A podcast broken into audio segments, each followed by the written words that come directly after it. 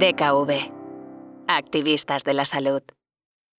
Nadie me ha explicado nunca el contrato indefinido. Nos conocimos en Bolivia y pues muchas veces eh, yo que soy payasa, aparte de intérprete de lengua de signos, me ponía a mirar de, payasa y interpretaba así algunas canciones. En el colegio tenía compañeros sordos.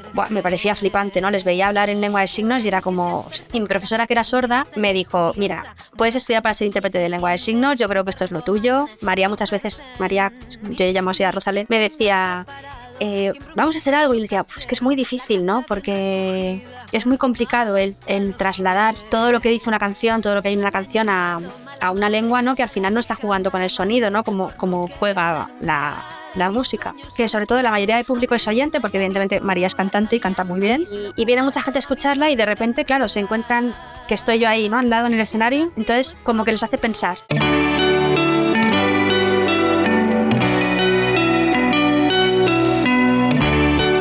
Voces activistas. Historias para inspirar y emocionar. Bienvenidas y bienvenidos a Voces Activistas, un espacio de DKV para cambiar entre todos este mundo, hacerlo más habitable y agradable para todos los que lo compartimos. En los últimos dos episodios de este podcast hemos hablado de discapacidad y cómo esta afecta al mundo de la cultura. Hemos conocido cómo se puede acercar el cine y la cultura audiovisual a personas con problemas de visión mediante las audiodescripciones. Y hemos entrevistado a un conocido músico y actor, el Langui, que nos contaba cómo la discapacidad no es una barrera para la creación artística. Hoy hablaremos de música, de cómo puede ser disfrutada también por las personas con problemas auditivos. Soy Álvaro Hermosa, periodista y analista de datos y soñador olímpico, y me gustaría que me acompañaseis en un nuevo episodio de Voces Activistas. Voces Activistas, un podcast de DKV. Hoy nos acompaña, como decimos, alguien que es capaz de llevar la música a las personas que no pueden oírla. Y es que cuando hablamos de una creación artística, como puede ser una canción, hay muchas formas de conseguir que llegue al corazón de la gente, incluso a aquellos que no pueden captar los sonidos. Beatriz Romero es una castellonense que hace algo muy hermoso. Convierte la palabra oral en lengua de signos, para hacer que llegue a las personas sordas o con problema de audición. Y no cualquier voz, porque es la intérprete de signos que acompaña a Rosalén, una gran artista con la que hemos tenido la suerte de colaborar en DKV. Ambas se conocieron hace varios años y comenzaron una colaboración muy emocionante. Bienvenida, Beatriz. Buenas.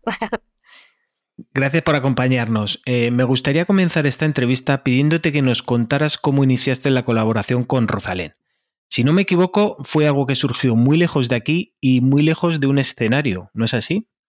Mm, pues sí, la verdad es que nos conocimos en Bolivia haciendo un curso de, sensibilización sobre el terreno, o sea, relacionado con la cooperación. Y en aquella época ella ya, ya cantaba y yo trabajaba ya como intérprete de lengua de signos en un instituto y pues en el tiempo libre eh, la explotábamos un poco, le dábamos una guitarra siempre, le hacíamos cantar. Mm. Y, pues muchas veces eh, yo que soy payasa, aparte de intérprete de lengua de signos, me ponía a mirar de, de payasa y interpretaba así algunas canciones a modo un poco de juego en el tiempo libre. Y al final, fíjate dónde ha acabado todo. Mm. Vaya. Y antes de todo esto, em, ¿cómo es tu acercamiento a la lengua de signos? ¿Cómo y cuándo decides estudiar esta lengua?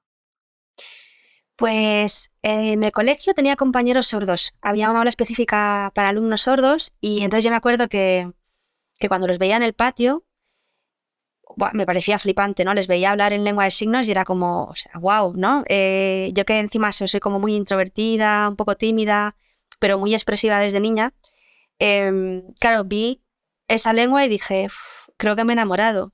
Así que nada, ya a partir de ahí intentaba relacionarme con ellos y comunicarme, así me enseñaban algunas cosas. Y, luego ya siendo un poquito más mayor, eh, me apunté a un curso de lengua de signos, de comunicación así básica. Y mi profesora, que era sorda, me dijo, mira, puedes estudiar para ser intérprete de lengua de signos, yo creo que esto es lo tuyo. Y, no sé, yo que no sabía ni que existía ni nada, pues la verdad es que lo vi claro y, ya me puse a estudiarlo y ya, bueno, pues ya, esto es para siempre. Antes nos has contado que empezaste con Rosalén pues de, la, de una manera más, más, o bien lúdica, no, no era nada profesional ni nada. Eh, llegaría el momento en que pasarías de, pues eso, de hacer un poco la payasa con ella, divertirte de esto, a un, proceso un poco más profesional. Eh, ¿Cómo te enfrentaste a, la letra de una canción para pasarla a lengua de signos? Porque no es igual que cualquier texto.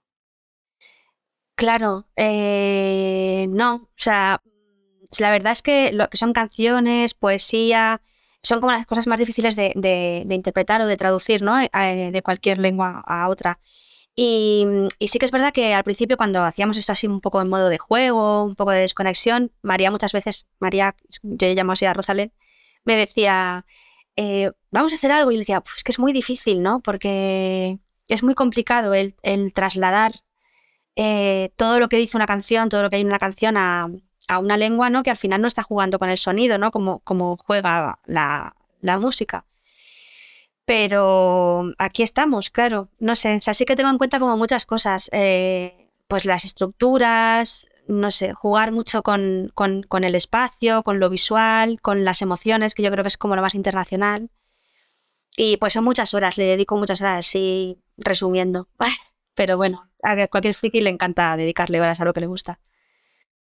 Y luego, claro, luego está el tema de, subirte a un escenario, porque tú acompañas a María Rosalén arriba en el escenario. Mm. Eh, no, sé cómo llevaste el tema de subirte y exponerte tú personalmente encima de un escenario. Yo que he tenido la posibilidad de, veros, sé que es que os convertís, ya no es solamente una solista María Rosalén cantando, sino que os convertís en un dúo, ¿vale? No, no, no es la artista y la intérprete de signo sino que tú, tu trabajo complementa y enriquece la expresión de, Rosalén. ¿Tú te consideras también una artista? Ay, jo, muchas gracias.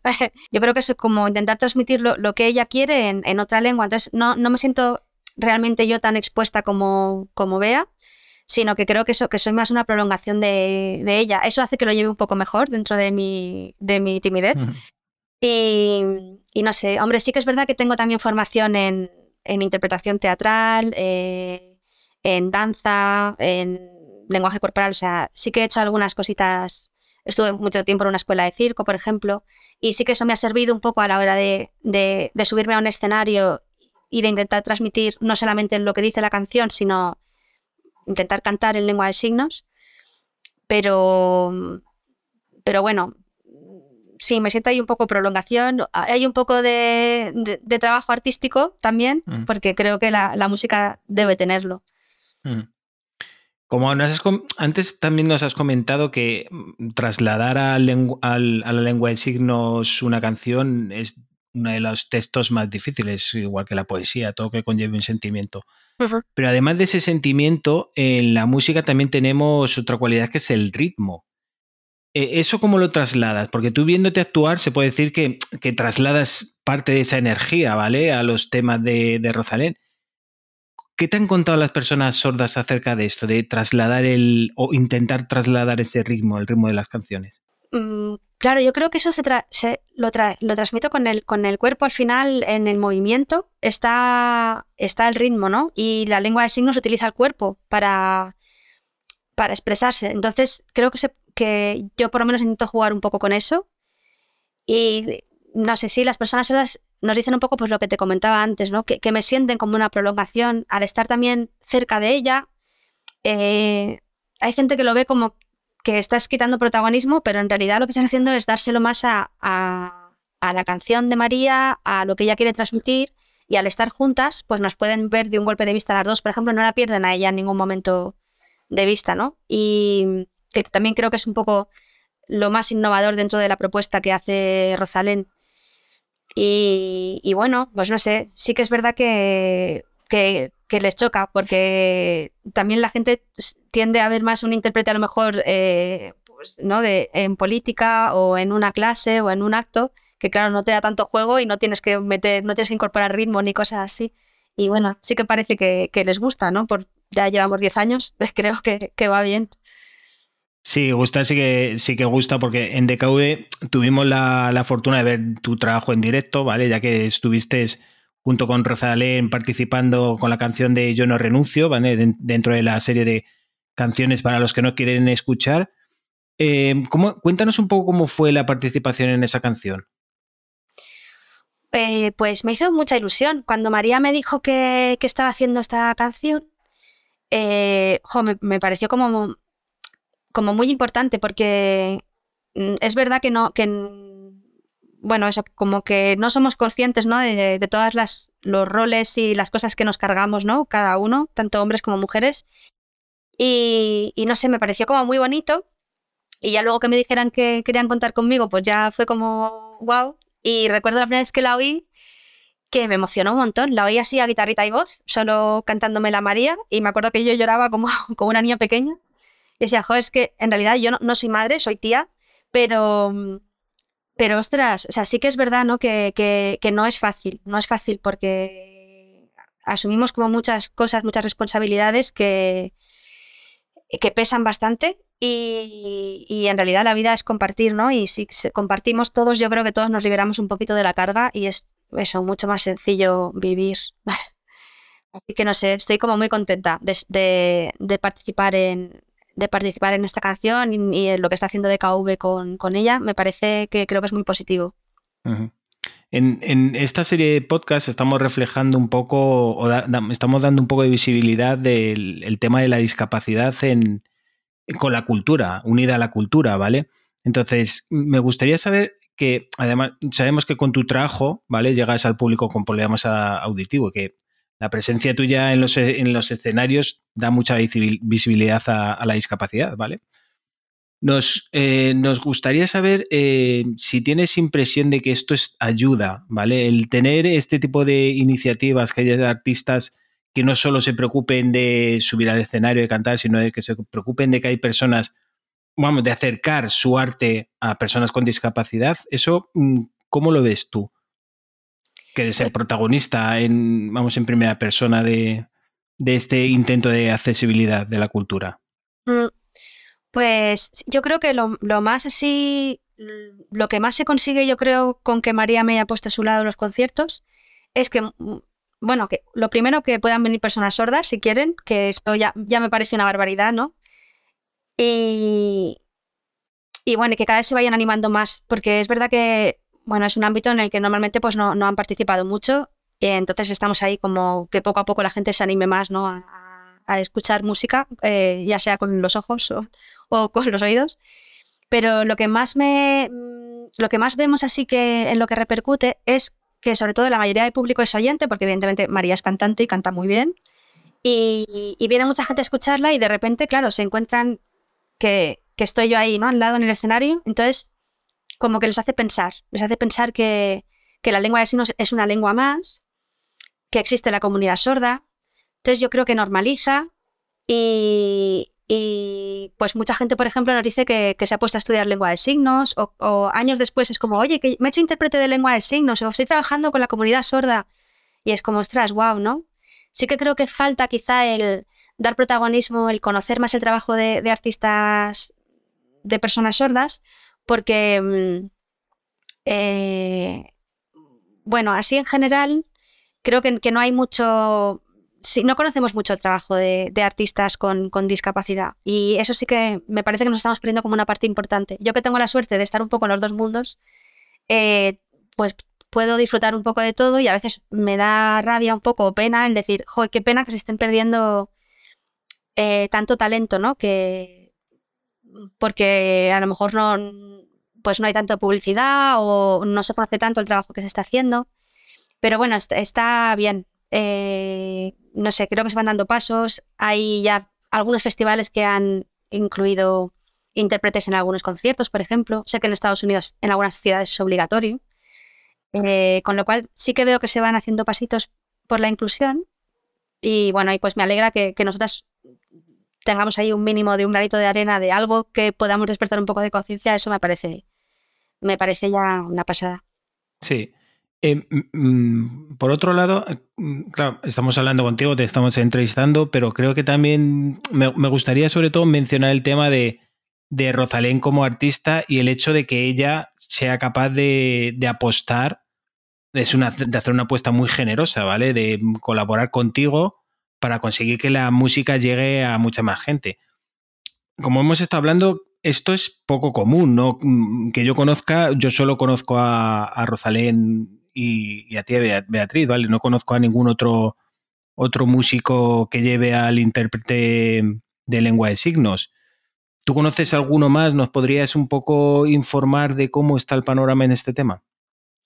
Eh, pues mira, la verdad que llevan así 10 años trabajando juntos, mm, no hay nadie más. Y, sí que es verdad que ella es muy generosa porque, por eso, porque ha decidido compartir el protagonismo conmigo, aunque al final se lo da su trabajo, pero bueno, que, no, que es difícil de entender y que hay gente que le cuesta un poco. Sí que se está animando cada vez más gente, o bien hacer a lo mejor alguna canción puntual o algún videoclip. Mm, ya te digo que sí que hay algunos festivales que lo están empezando a meter. El Cultural Fest eh, empezó en 2019, eh, ahora colabora con Sonorama, Primavera Sound también creo que este año ha hecho alguna cosita. Así que veo que va habiendo un poco más de movimiento. Hace unos años Tonchu, por ejemplo, hizo una gira con una intérprete, con Eve. Eh, bueno, yo ya te digo que sí que soy un poco friki de lo mío. Sí que me he encontrado algún vídeo, por ejemplo, de hace años de, de Michael Jackson, que había un intérprete en su concierto. O sea que, no sé, sí que yo creo que cada vez la gente lo ve menos raro y se va incorporando un poquito más, pero, pero todavía falta. Mm, no sé, yo pues, oí decir eh, a una influencer así muy maja que, hay que ser muy visibles para, para, para que no haga falta ser, para que la gente al final ya ni nos vea, ¿no? O sea, que lo raro sea que de repente un día la gente diga, uy, pues ahí no hay intérpretes, ¿no? O, o aquí eh, no hay un artista con discapacidad, ¿no? O aquí no hay, eh, no hay una mujer en un cartel de un festival de música, qué raro, ¿no? Que, lo raro sea eso, ¿no? Que llegue un momento en el que, eso falte. Esto supongo que conllevará un gasto extra, el tema de tu acompañamiento. Mm. ¿Tenéis algún tipo de, ayuda o que fomente el poder hacerlo más llevadero? Eh, no, de momento María apuesta un poco por mi trabajo y por mí y es ella la que la que me paga.